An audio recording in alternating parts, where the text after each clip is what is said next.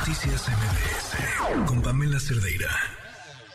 Economía para todos con Sofía Ramírez. Sofía, ¿cómo estás? Muy buenas noches. Buenas noches, Pamela. Aquí escuchando con mucha atención a la persona que me precede con estos temas de inteligencia artificial y todos los usos que les podemos dar. La verdad es que el potencial. Y el CONACIT muriendo. exacto, es justo lo que quiero decir. Por un lado, tenemos el potencial de crecimiento muy importante con la tecnología y por otro lado, tenemos una fragmentación de quién tiene acceso a ella. Y en ese sentido, hay que recordar que el acceso a las telecomunicaciones, a los teléfonos inteligentes, a las computadoras, al Internet, está muy vinculado al ingreso de las personas.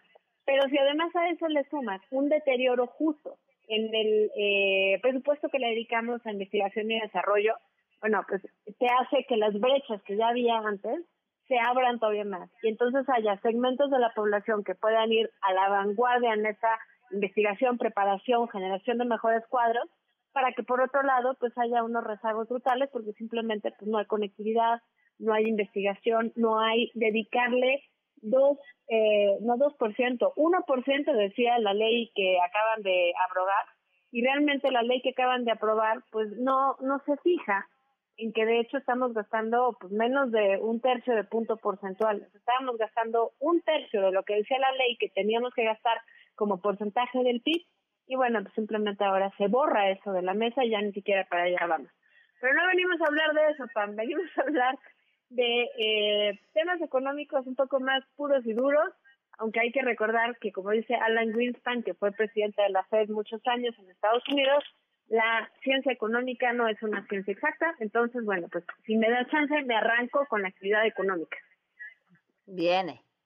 Mira, primero que nada, en la semana pasada platicábamos como que a pesar de todo, las cosas iban más o menos bien, estábamos creciendo bien.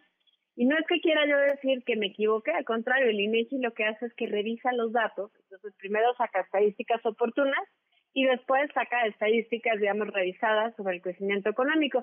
Y fíjate que en esta ocasión las estadísticas y los datos revisados de actividad económica pues nos dan un poquito para abajo porque el 25 de abril, es decir, el martes pasado, vimos como el indicador global de la actividad económica se ajustaba, pero hacia abajo, en particular en las actividades terciarias, lo cual, pues obviamente, es dos terceras partes de la economía, que son servicios, todas las actividades económicas terciarias son justamente los servicios, y en los servicios hay desde comercio al por mayor y comercio al por menor, que ahí juntos son casi 20 puntos del PIB, pero también toda la retaíla de servicios financieros, fiscales, atención a empresas, etcétera. Entonces, muy importante que tomemos eso en cuenta, porque insisto, dos terceras partes de la producción que tenemos en el país están en los servicios y ahí vimos cómo hubo un ajuste a la baja en el mes de febrero. Todavía tenemos que ver cómo quedan las cifras revisadas en marzo, que también traía buenos datos en el crecimiento anual en el sector de los servicios, pero bueno, pues en, general creo que aquí lo que llama la atención es que al tercer trimestre se ajusta un poquito para abajo la actividad económica, no demasiado, digamos que estábamos esperando que creciéramos al 4.2% anual en febrero y finalmente acabamos creciendo al 3.9. Nada del desnable porque seguimos todavía con expectativas crecientes de tener un buen año, aunque hay que recordar que todavía se considera, digamos, en el sector financiero, que va a haber una contracción económica, tal vez no muy prolongada, al cierre de este año y posiblemente al principio del otro. Ahora, ¿esto qué tiene que ver con el dato que salió el día de hoy de eh, exportaciones e importaciones? Insisto, en datos oportunos, si quiere decir que son datos preliminares. Bueno, pues vemos varias cosas. Primero, el crecimiento de las exportaciones se ha ido ralentizando. Si juntamos todo el primer trimestre, es decir, enero, eh, marzo de este año, pues lo que vemos es un crecimiento anual de casi el 7%, 6.8%, lo cual es por debajo del casi 18% que tuvimos en el primer trimestre el año pasado. Es decir, la recuperación, digamos como la eh, avalancha de recuperación que veníamos eh, teniendo, sobre todo en las exportaciones manufactureras, pues se ha ido ralentizando. Ahora no todo está perdido, seguimos creciendo con unas exportaciones no petroleras, es decir, todo lo que se produce salvo petróleo, de 8.4% en la comparación anual durante el primer trimestre. Y eso, bueno, pues no deja de ser buenas eh, noticias.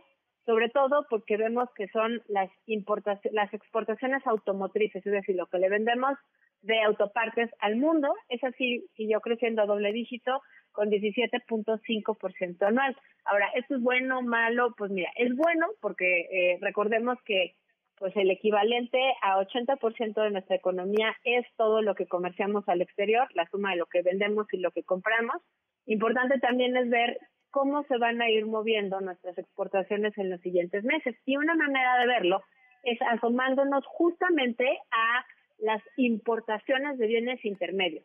Como tú sabes, no solo compramos galletitas de Navidad de Europa, compramos pues un montón de tornillos, fierros, materiales, digamos, eh, genéricos, minerales en el mundo para poder producir todo lo que estamos maquilando y vendiendo en las cadenas de suministros de América del Norte. Entonces, cuando vemos la eh, producción, digamos, la importación de bienes intermedios, pues nos podemos dar una idea de que va a seguirse ralentizando la producción industrial, posiblemente incluso las exportaciones, porque las importaciones de bienes intermedios no petroleras cayeron en el mes de marzo 2% en la comparación anual, es decir, 2% menor de lo que teníamos en marzo del año pasado.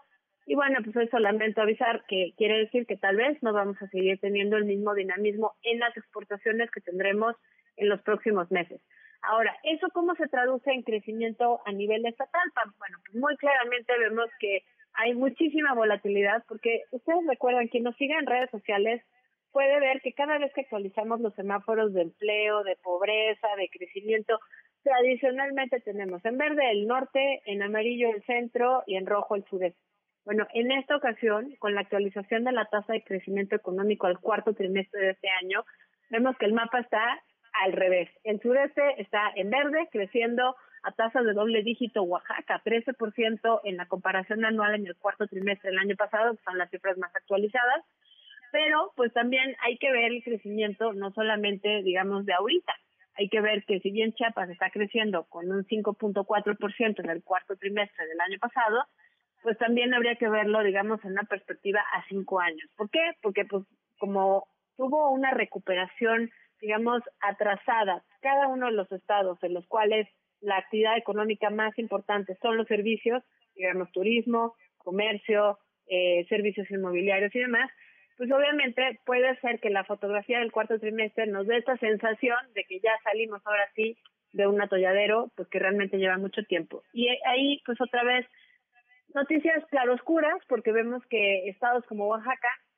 tienen un promedio de crecimiento económico estatal, digamos, del promedio de los últimos cinco años de manera anual de 1.3%. Eso no es mucho. Recordemos que tendríamos que estar creciendo al 4.5% anual para poder generar empleos de calidad, mayor bienestar para todos y sobre todo no olvidar que no basta con decir estamos creciendo, digamos, una estimación entre 1.6 y 1.8 este año, sino tenemos que estar, uno, tirándole a crecer al 4.5% y dos, recordar que tenemos un PIB per cápita de niveles de 2014 todavía. Eso es preocupante porque el pico, digamos, el mayor nivel de producción por habitante lo tuvimos en 2018 con un PIB per cápita récord y después, digamos, vino pues lo que ya sabíamos. 2019 se contrae un poquito la economía, sigue creciendo la población, el PIB per cápita cae, 2020 nos vamos al piso y ahorita en esta recuperación pues apenas estamos a niveles de 2014 PAN.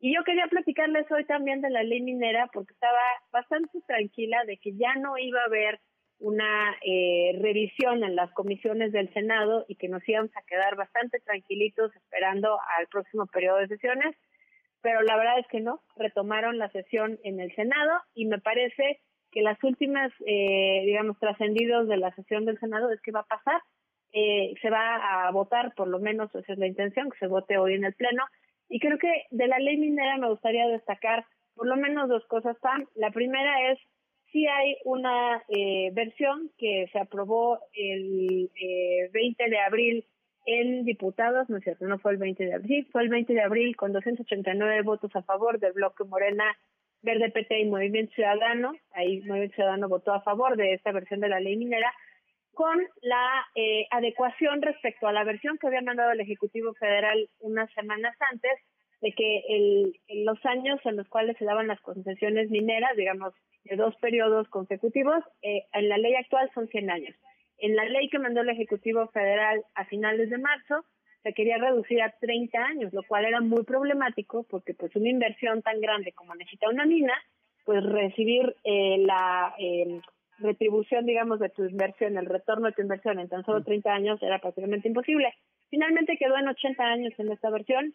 Hay varios temas que preocupan, eh, digamos, por un lado que viole el Tratado de Libre Comercio, porque una vez más estamos legislando sobre temas donde hay una inversión extranjera directa muy importante, en el caso canadiense, por ejemplo, 10% de la inversión extranjera directa del año pasado viene de Canadá y la industria minera es muy importante eh, para esa inversión extranjera directa en Canadá. Y digamos que tiene otros lados positivos porque se mete a legislar sobre la suficiencia en el manejo del agua, el eh, exigir lo que pareciera ser evidente que tendría que exigirse, que es pues, que tengan todos los permisos en regla, no solo medioambientales, digamos, sino también administrativos, pero no deja de preocupar, por lo menos en los rubros, que es el primero, que ya no se otorgarán prórrogas a concesiones en áreas naturales protegidas. Suena bien en la ley, pero en la operación, pues esto se puede prestar, uno, a mal manejo, a un manejo político, digamos, de las concesiones, y número dos, pues te da muchísima incertidumbre como inversionista, que si ya te habían dado una concesión, pues ahora sí que digan que eh, mejor no, porque es un área natural protegida. Yo no estoy en contra de que se protejan las áreas naturales, simplemente estoy diciendo que en este momento, donde estamos queriendo atraer inversión extranjera, generar un clima atractivo para los negocios, legislar sobre concesiones que ya se dieron puede ser sumamente riesgoso porque vulnera la confianza de esas inversiones. Y el otro tema que preocupa muchísimo es que todas las solicitudes de nueva concesión en trámite quedan desechadas a partir de la aprobación de esta ley, si es que se da el día de hoy, si no, cuando se dé, porque eh, pues así lo marca uno de los transitorios. Entonces, Pam, con eso me quedo. Ya hubo llamadas de los norteamericanos, ya hubo llamadas de los canadienses, eh, en el sentido de decir que están sumamente desconcertados porque le resta competitividad a la región. Pero yo creo que el mensaje eh, ulterior, digamos, que, que subsiste después de estas llamadas es nos están cambiando las reglas a la mitad del juego una vez más, como se hizo con la industria eléctrica, como se hizo con el maíz transgénico, etcétera. Entonces, no se puede legislar al vapor. En esta semana vimos una cantidad de aprobación de leyes y yo reto a que se haga un examen a los legisladores y las legisladoras a que realmente hayan podido estudiar cada uno de estos instrumentos. Y bueno, o sea, estoy dispuesta a perder dinero, pero te garantizo que no hubo nadie que pudiera leer todo lo que se votó esta misma semana. Claro. Pues Sofía, muchísimas gracias y seguimos hablando. Que gracias sea bonito fin de semana. Noticias